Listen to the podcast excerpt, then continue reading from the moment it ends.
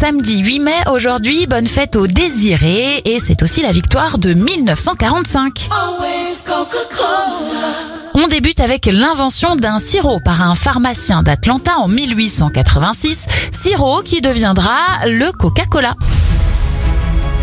En 1945, c'est la signature de l'armistice. Les Allemands capitulent et c'est la fin de la guerre en Europe.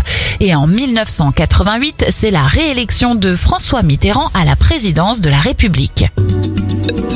Bon anniversaire à l'une des icônes de la météo en France, Catherine Laborde à 70 ans, 58 pour la présentatrice Laurence Boccolini, le tennisman caractériel Benoît Paire à 32 ans et Enrique Iglesias à 46 ans. Bon week-end